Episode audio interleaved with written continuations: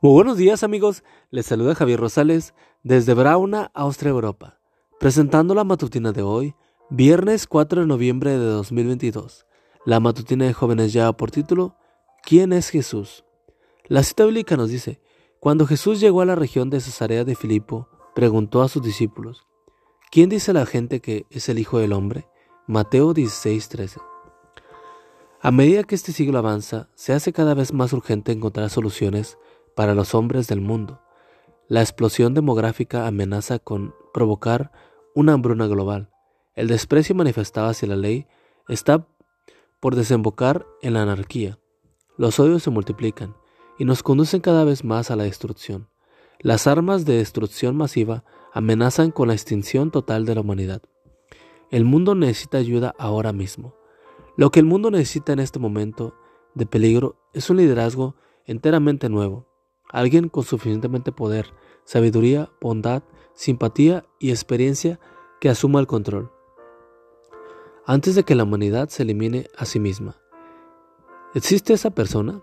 Hace siglos, en otra época afligida por la necesidad y amenazada por las calamidades, el profeta Jeremías escribió, Recorred las calles, buscad, a ver si podéis encontrar a un hombre. Jeremías 5.1 pero la gran necesidad del mundo es también nuestra necesidad interna. Cada ser humano necesita un amigo incondicional que pueda entender sus penas y dolores, que pueda guiarlo en medio de la incertidumbre, apoyarlo en la necesidad y ayudarlo a hacer frente a sus temores. Por lo menos existen diez razones por las cuales Cristo Jesús es ese líder, ese amigo que el mundo y nosotros necesitamos. Jesús es el Hijo de Dios y debe ser magnífico tener como líder y amigo al mismísimo Hijo de Dios. Jesús es uno con Dios y es llamado Dios.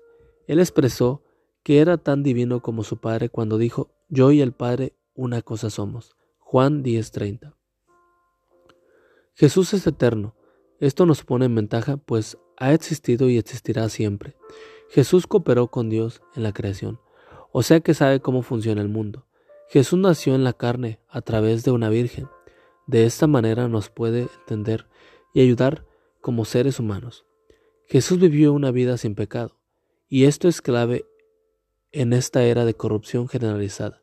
Jesús murió por nuestros pecados, así que nos puede perdonar y ayudar a superar nuestros errores. Jesús murió, pero resucitó y eso nos garantiza la vida eterna. Jesús ascendió al cielo, allí es nuestro mediador, está de nuestro lado. Jesús vendrá otra vez porque nos ama y desea estar para siempre con nosotros. Él es el Salvador que nunca te fallará.